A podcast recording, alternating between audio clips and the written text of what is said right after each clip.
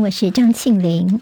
今天是中华民国一百一十一年十二月二十一号，今天是星期三。好，我们在 YouTube 上面现在直播已经开始，谢谢朋友帮庆玲分享、留言、按赞，记得免费订阅我们中广新闻的 YouTube 频道，非常谢谢大家。好，来看一下今天的天气状况。今天会有强烈大陆冷气团南下，北部跟东北部气温会下降。好，清晨感觉还没那么冷哦，不过现在是越来越冷的情况。在北台湾呢，今天上半天算是比较湿凉，下半天慢慢转干冷。花东今天有局部短暂雨，中南部则是多云到晴，天气变化不算大。高温部分来看一下，北台湾今天降到十七、十八度，中南部跟花东二十到二十三度，高屏会再暖一些。这波冷空气最冷的时间将出现在周末，有机会会达到寒流等级，到时候北台湾下探九度。下周一二呢，冷空气才会减弱，到时候气温才会逐渐回升。好，今天清晨收盘的美国股市表现，我们看到，由于日本央行呢，昨天的这无预警宣布要推出超宽松政策，意外的放宽了十年期的公债殖利率的目标区间，日元对美元升幅扩大到超过百分之四，金融市场的整个动荡加剧。好，今天道琼是涨九十二点，收在三万两千八百四十九点。纳斯克指数涨一点，收一万零五百四十七点；史坦普百指数涨三点，收在三千八百二十一点；费半唯一下跌，下跌十六点，收在两千五百八十三点。美国的两党国会议员在今天凌晨完成了协商，公布高达一点六六兆美元的二零二三年度的财政年度拨款法案。这法案授权提供给台湾每年最多二十亿美元的军事融资，但是每年提供给台湾最多二十亿美元的无偿军援并没有列入年度拨款。美国国会预计在本周完成表决，会送交拜登签署之后生效。中国跟俄罗斯两国的海军从今天起到二十七号，在浙江的舟山到台州以东的海域进行联合军事演习，这是中俄双边的框架之内规模最大的海上演习。其中注意到的是，军演的区域距离台湾最近的只有三百多公里，这是十年来最最靠近台湾的一次。有中国通之称的前澳洲总理陆克文被派为驻澳洲的驻美国大使。好，那么这澳洲的驻美国大使呢，他代表的意义也反映了这澳美英签署 AUKUS 安全协议，协助澳洲方面要打造核动力潜舰的未来的一个重要性跟可能的发展。巴基斯坦的反恐中心挟持事件在事发将近四十个小时之后落幕，被关押的三十三名恐怖分子挟持军警当作人质，昨天遭到攻坚之后，全部都被击毙了，反恐中心被收复了。在北加州外海，周二凌晨两点多发生规模六点四强震，震央在加州小镇叫做芬戴尔附近，距离旧金山车程大约是四个小时的时间。地震深度十六点一公里，有一座桥梁受损，超过六万户无电可用，没有传出伤亡，也没有海啸警报。而在南半球纽西兰北岛东北方的克马德群岛也发生规模六点零的强震，地震深度是一百四十一公里。交通部在日前公告台铁公司化子法草案，台铁企业工会不满交通部二把不顾协商结果强行公告，这恐怕让台铁要背负二十一亿元的债务，不排除在春节期间要进行罢工了，说要完完全全把列车给停下来，好，会影响到春节疏运非常大。交通部方面强调说呢，会跟台铁的企业工会方面再持续沟通。接下来我们进行十分钟早报新闻，用十分钟时间快速了解台湾今天的日报重点。好，我们今天看到财经新闻挂帅，两大财经报，工商跟经济，还有今天在联合报头版头条，全部都跟经济有关的。好，工商看到是日本的这央行黑田突然放鹰哦，那么有说叫做黑田震撼。昨天日股跳水，其实不是只有日股而已哦。昨天看到包括了这亚洲其他的一些重要股市，全部都是手牵手的跳。水，资金大逃杀，台股昨天是灌杀了半年线。好，法人说呢，看起来这个短线调节还没有调节完，所以不排除台股的指数有下探万四支撑的可能性。好，这个事情就看日本央行昨天做了什么了。他们的央行昨天是奇袭，因为我们把十年期的公债殖利率的交易区间从零利率上下个零点二五个百分点扩大到零点五个百分点。好，意外的鹰外鹰派的调整，老鹰的鹰哦，等于是被视为是日本的银行扭转宽松货币政策的一个开端。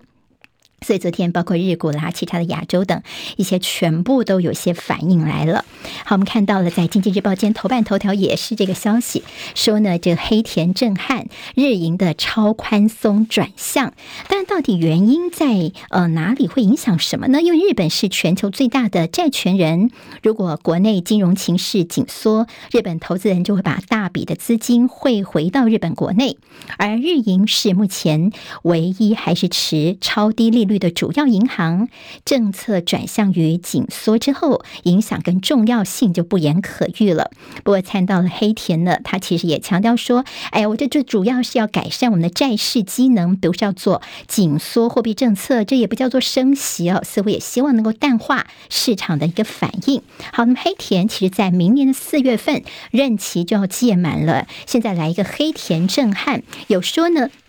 它可以引发资金回流到日本去，趁美国衰退的时候呢，为继任者来清除一些路障。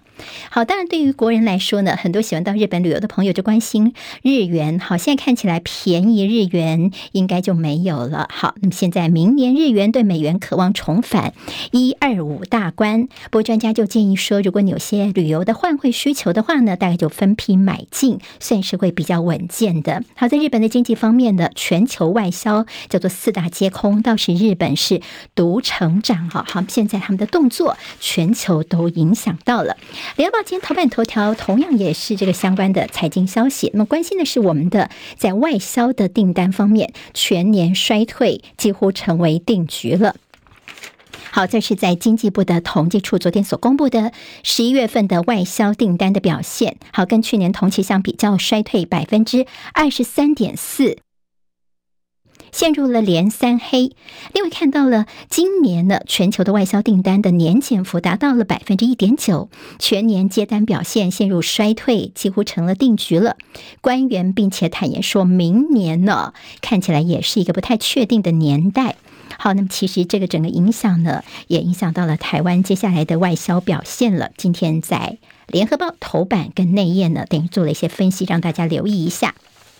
好，今天中时联合自由头版同样都有这则消息，就是四天之后就要就职的苗栗县长当选人中东锦遭检方诉。当选无效，好，头版都有这个消息。今天在《自由时报》当然头版头条就这个消息啊，好，我们几乎是在几天之前同一个版面呢，在也是放在头版头，告诉大家说，在中东锦这边被查到了所谓的竞选干部的四合一买票，所以现在苗栗检方是提诉中东锦当选无效。好，这个礼拜天马上就要就职了，那为什么会有这个事情呢？好，前几天这个新闻就是。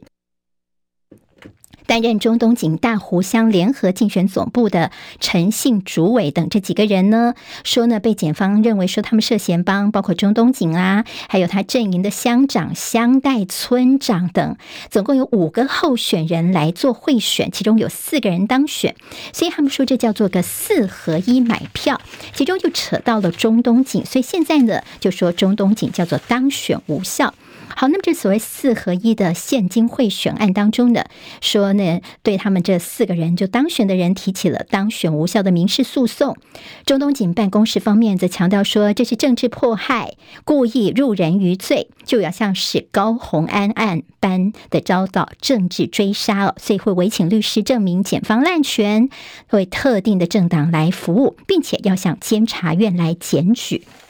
好，中东锦其实也是喊冤哦，他强调自己是问心无愧。他说呢，我根本就不认识这个什么陈姓主委，也没有什么电话或任何的通联记录。这场选举不买票，我也可以胜选，怎么会去买这一票呢？好，这是在中东锦方面的一个喊冤。但现在联合报也谈到说呢，当选无效之诉，其实最主要的就是要看看接下来法官的新政了。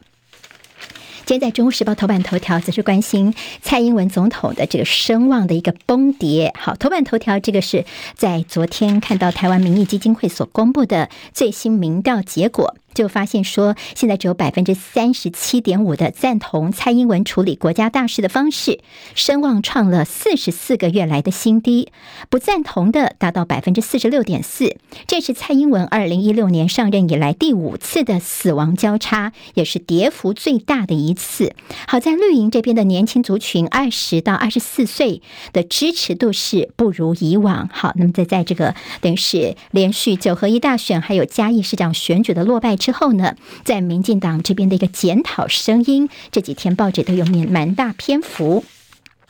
好，今天在这个联合报的内页提到说，现在包括了这个呃双蔡哦，这对父子就是蔡启芳跟他的儿子蔡易余。昨天呢，这中时有特别提到蔡启芳说，蔡英文哦，其实干脆你就去当这个太上皇之后，每天去游山玩水就好了，你不要再管什么一些党务，你就把整个事情交给我们新任的党主席来做就好了。那么昨天呢，这蔡易余也转述说，我爸爸蔡启芳哦，他觉得说这次民进党的败选的。几个战犯，第一个战犯呢，他点名的是柯建明，说你不该打的，在那边随便打。第二个战犯是林志坚，说论文的事情好好说，但是你还在那边硬凹。第三个事情呢，蔡易余说自己被父亲点名也是战犯哦。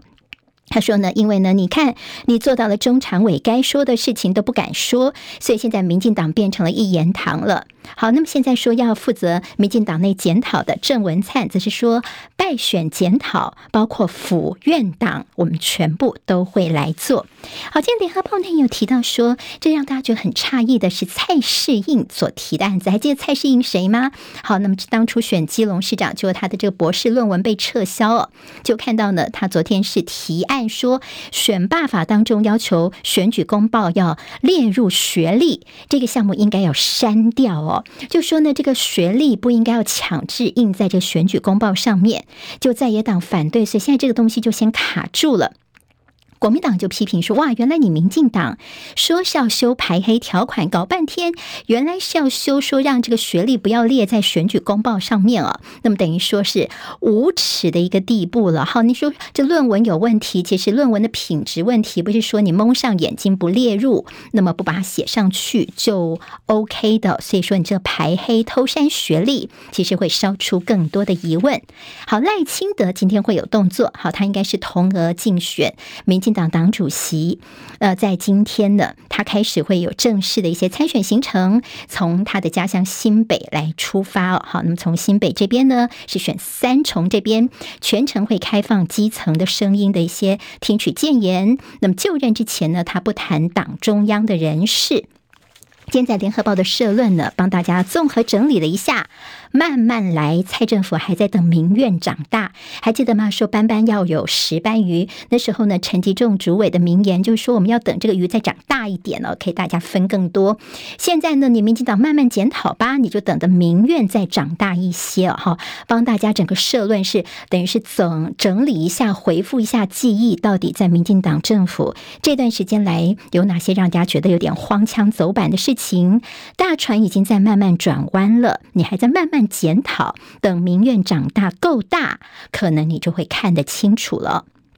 好，另外谈到了最近的民主凤梨酥的问题。好，那么今天还有提到说，这食药署的所谓闭门造车啦，绿营吹捧民吹捧民主凤梨酥包藏在民粹的仇中的这个情况。好，其实今天在这个自由时报的内页，其实就有大幅的报道，主要是谈到说呢，他们的文件曝光了。呃，我们的这个相关单位告诉大家说，真的，这个大陆方面对台湾哦是有些大小眼，特别打压。我们怎么说呢？他们把文件曝光下来说，你中方哦通知我们之后，我们只剩下三个月的时间注册。这食药署昨天晚上所公布的，我们跟大陆对于食药呃这个食品业者的注册时间点的一个文件，证明说呢，大陆的确是相较于其他国家所要求的，呃，提前了一年要我们补件，而且通知我们之后，我们只剩下三个月的时间可以因应哦。好，那是今天的标题叫做“中方通知之后剩下”。